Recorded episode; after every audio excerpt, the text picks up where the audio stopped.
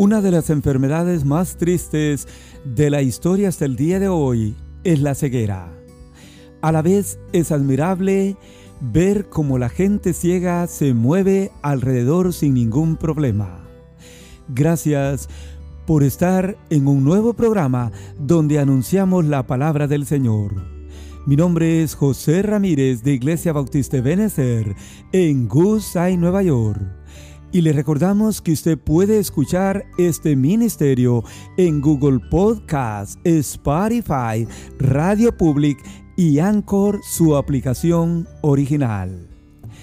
La ceguera era una enfermedad común en los tiempos bíblicos y la notamos especialmente en los evangelios. La Biblia registra por lo menos cuatro milagros de ceguera que el Señor Jesús realizó pero hoy vamos a meditar en tres de ellos que nos dejan una gran bendición. El primero, el milagro de dos ciegos en la ciudad de Nazaret. Mateo capítulo 9 versículos 27 al 31 dice así. Pasando Jesús de ahí, le siguieron dos ciegos, dando voces y diciendo, Ten misericordia de nosotros, hijo de David. Y llegando a la casa, vinieron a él los ciegos, y Jesús les dijo, ¿creéis que puedo hacer esto? Ellos dijeron, sí, Señor. Entonces él les tocó los ojos diciendo, conforme a vuestra fe os sea hecho. Y los ojos de ellos fueron abiertos. Y Jesús les encargó rigurosamente, diciendo, mirad que nadie lo sepa. Pero salidos ellos, divulgaron la fama de él por toda aquella tierra. Amén, amén. Este milagro es sumamente admirable. El Señor se ha encontrado con dos ciegos en Nazaret, quienes le han seguido, dando voces tras él y pidiendo al Señor misericordia. Llamaron a Jesús, hijo de David, reconociéndolo como rey de línea davídica y como el Mesías. Él les hace una pregunta al decirles, ¿creéis que puedo hacer esto?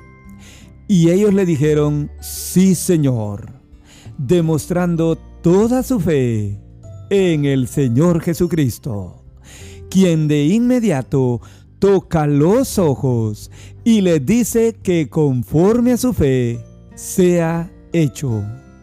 El Señor les encargó no decir nada, pero ellos pronto divulgaron el milagro.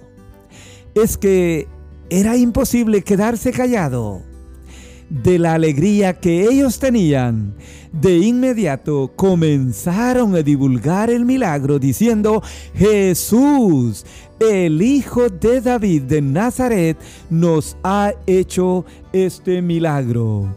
Y así es. El Señor pues lo sanó y cuánto no, ellos iban a decir algo. El segundo milagro lo encontramos en Marcos capítulo 8 versículos 22 al 26. Es el milagro del ciego de Bethsaida. La Biblia dice así: Vino luego a Bethsaida y le trajeron un ciego y le rogaron que le tocase.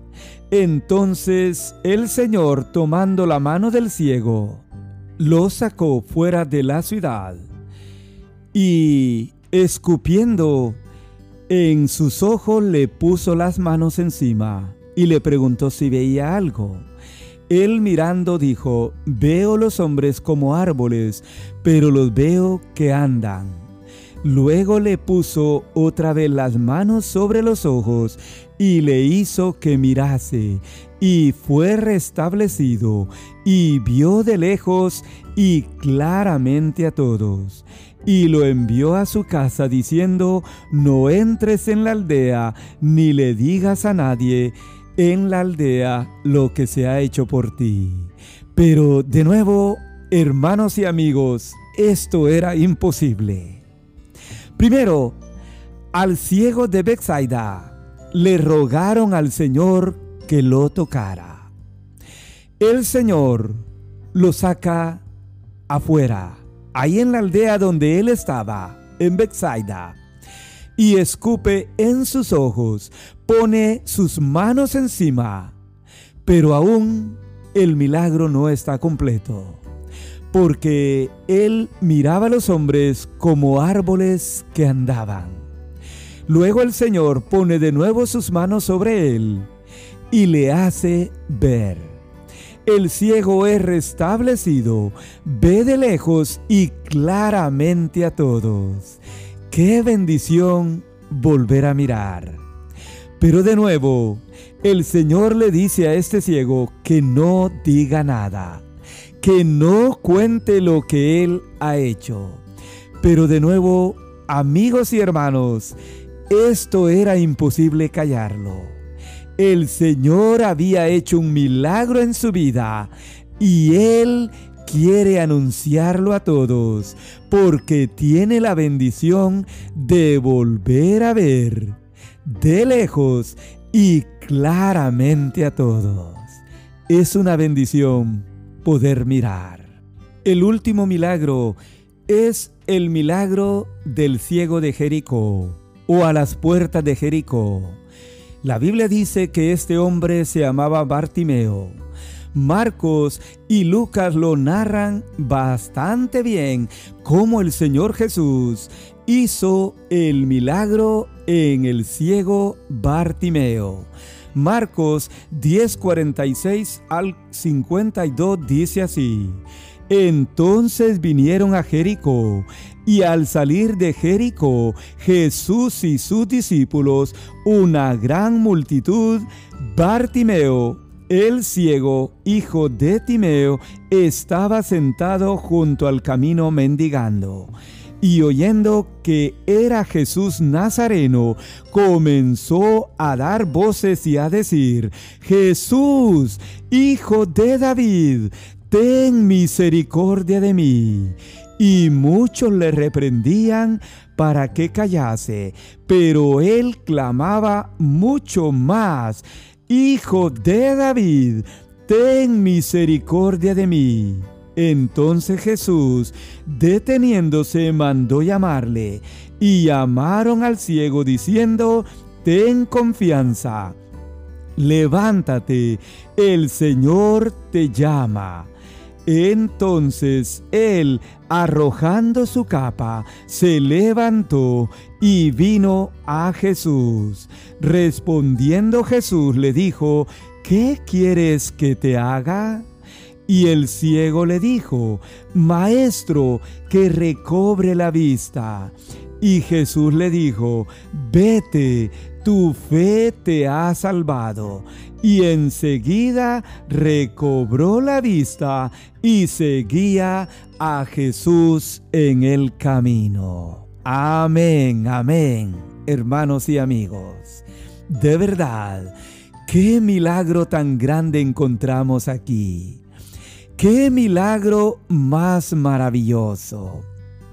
Sin duda, usted ha escuchado en más de alguna ocasión el milagro que el Señor le hizo al ciego Bartimeo a las puertas de Jericó. Este ciego, dice la Biblia, que vivía su vida mendigando. Y cuánto no, si no le era posible trabajar, pues tenía que ponerse en algún lugar de la ciudad o de la aldea donde vivía para extender su mano y mendigar, o sea, rogar a la gente que le diera alguna moneda para poder comer, para poder vivir. Es interesante que él oyó que Jesús Nazareno estaba alrededor. No hay duda alguna, entonces, que el Señor Jesús de Nazaret ya era conocido por sus milagros, por sus obras, por sus grandezas, por todo lo que hacía alrededor de todo Israel, de todo Jerusalén, de todo Judá. Y aquí no fue la excepción. Este ciego que mendigaba en su vida, oye que el Señor de Nazaret está alrededor. No puede verlo, pero la Biblia dice que él comienza a dar voces diciendo, Jesús, hijo de David, ten misericordia de mí. Qué bonito. Y eso lo hizo por dos veces. Aun cuando a él lo callaron, la Biblia dice que él insiste clamando mucho más, o sea, con intensidad y pidiendo al Señor que tenga misericordia de él. El ciego recibe respuesta de Jesús, quien al estar cerca de él le hace una pregunta maravillosa y le dice, ¿qué quieres que te haga? Qué interesante. Yo creo que nosotros esperamos la misma pregunta del Señor. ¿No cree mi amigo y hermano? Esperamos que el Señor nos diga, ¿qué quieres que te haga? El ciego le hace una petición específica. Maestro, que recobre la vista. Es que así debemos de orar nosotros también.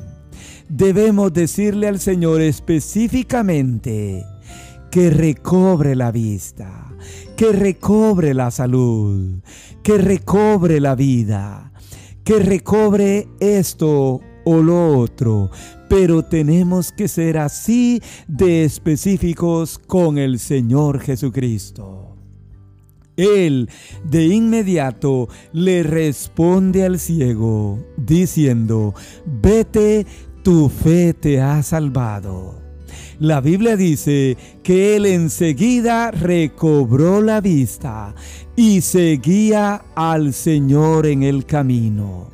Lucas 18:43 nos da una bonita conclusión de este milagro al decir, y luego que vio, seguía al Señor, glorificando a Dios, y todo el pueblo dio alabanza de este milagro. Amén. Esto es lo mismo que nosotros debemos de hacer con el Señor por todo milagro que recibimos de su mano, mi amigo oyente. En realidad, en gratitud a todo lo que el Señor hace en nuestra vida, debemos seguir al Señor. Debemos glorificar su nombre y debemos de darle alabanza por todo lo que ha hecho en nuestra vida. ¿No lo cree usted? Yo creo que sí. En conclusión, en todos estos milagros del Señor encontramos varios aspectos de la vida de estos ciegos. Primero, la fe. Todos creyeron que Jesús podía devolverles la vista. Segundo, la insistencia o perseverancia. Todos dieron voces pidiendo misericordia del Señor. Tercero, todos recibieron un milagro de Jesús, quien usó sus manos y su palabra para sanarlos. Cuarto, a todos el Señor les pidió callar pero ellos divulgaron de inmediato la fama del Señor Jesús. Quinto, Bartimeo, luego que vio, seguía a Jesús y glorificó a Dios en gratitud por lo que el Señor hizo en su vida. Todos los milagros motivaron al pueblo a darle alabanza a Dios usted y yo también debemos seguir glorificando al Señor, dándole alabanza por todo lo que ha hecho en nuestra vida.